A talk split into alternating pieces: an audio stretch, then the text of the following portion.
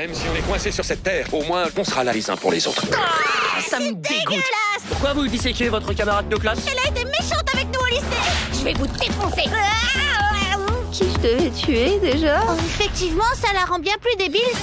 Bonjour à toutes et bonjour à tous, je me présente, je m'appelle Océane et je suis la créatrice de podcasts Lemon Adaptation Club et Infusion. Je suis également la présidente de Bonus Tracks, le label qui héberge ces deux merveilleux podcasts en toute objectivité bien sûr. Bienvenue dans ce calendrier de l'avant de spoilers et aujourd'hui, j'ai donc décidé de vous parler de Solar Opposites, une série d'animation créée par Justin Roiland et Mike McMahon, diffusée sur Hulu aux États-Unis depuis l'an dernier et sur Disney Plus Star en France depuis le mois de février. Donc, Solar Opposites, c'est une série d'animation pour adultes, donc créée par deux personnages dont j'aimerais un peu vous parler avant qu'on parle plus précisément de la série. Justin Roiland, vous le connaissez si vous êtes fan de Rick and Morty, puisqu'il a co-créé la série avec Dan Harmon. Et à côté, Mike McMahon a créé la série d'animation Star Trek Lower Decks, diffusée depuis l'an dernier en France sur Prime Video. Donc quand ces deux esprits s'assemblent, en a donc Solar Opposites, une série pas comme les autres qui raconte l'histoire de quatre aliens débarqués sur Terre après que leur planète se soit faite exploser façon Krypton style, si on peut dire. On suit les aventures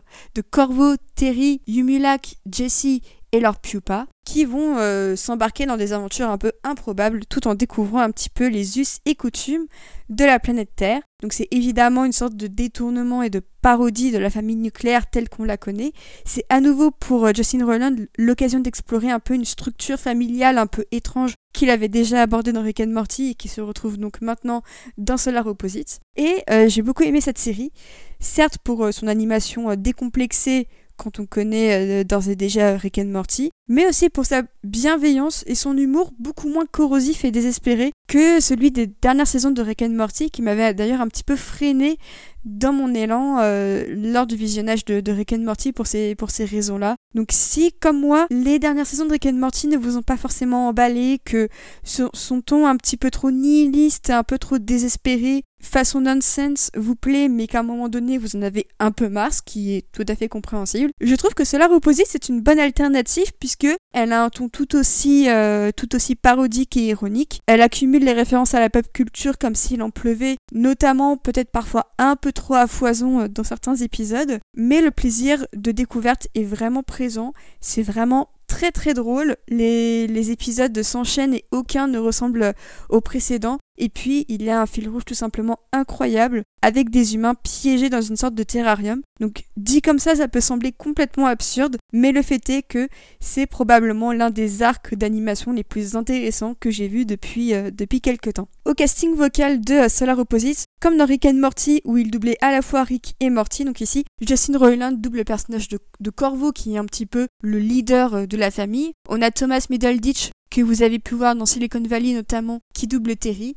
Et puis, il y a les caméos euh, habituels tels que on les connaît. Et si notamment vous avez regardé euh, Rick and Morty, certaines voix au générique vous sembleront extrêmement familières et il y a bien de quoi. Ce qui crée un petit peu cette ambiance de, proximité avec, euh, avec Rick and Morty. Mais en tout cas, c'est vraiment un, petit plaisir de télévision. Ce sont des épisodes d'une vingtaine de minutes, hein, tels qu'on peut, euh, tel qu'on peut les, bien connaître ce format euh, maintenant. Et c'est vrai que pour le coup, il y a quand même un peu un bagage à avoir pour vraiment tout comprendre et notamment pour reprendre cette fameuse blague concernant le fandom de Rick and Morty qui dit que pour aimer la série, il faut un certain QI. Pour cela Opposites, on n'en est évidemment pas là, mais c'est vrai que si vous ne connaissez pas beaucoup le, le parcours de la série, notamment aux États-Unis, sa diffusion sur Hulu, euh, vous risquez d'être un petit peu perdu dans certaines euh, références.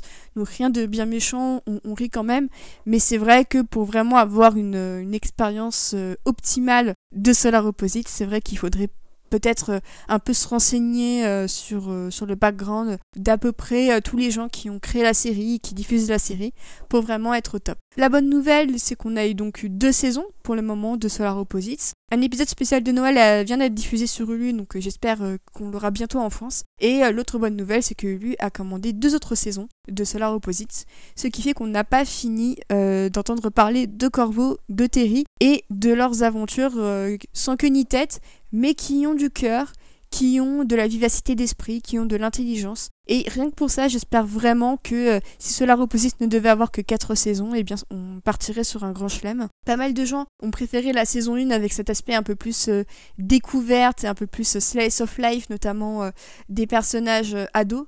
J'avoue avoir une préférence pour la saison 2 qui pousse les curseurs un peu plus loin, qui a davantage confiance en elle et qui exploite mieux ses personnages dans leur qualité comme dans leur fêlure et dans leur faiblesse. Et donc euh, j'ai très grand hâte de voir la saison 3 et j'espère que Disney continuera euh, cette diffusion.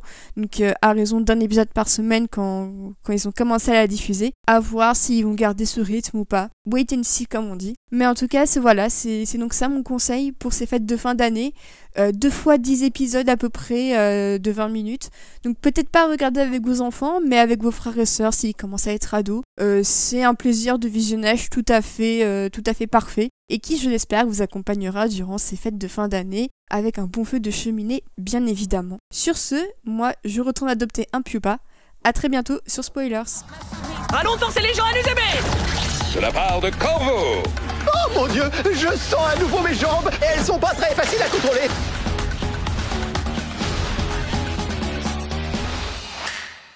Océane est podcasteuse et chroniqueuse pop culture. Elle anime en compagnie d'invités de tous horizons depuis 2018 le Lemon Adaptation Club, podcast qui décortique films et séries et les compare à leur matériel d'origine. Quand elle ne chronique pas les productions du Marvel Cinematic Universe chez YMCU, Océane propose de découvrir les subtilités du thé dans son podcast Infusion. Passionnée, vous l'aurez compris, de podcast, elle est depuis 2021 la présidente du label Bonus Tracks spécialisé dans la pop culture. Vous pouvez retrouver l'ensemble des projets d'Océane en description de ce podcast.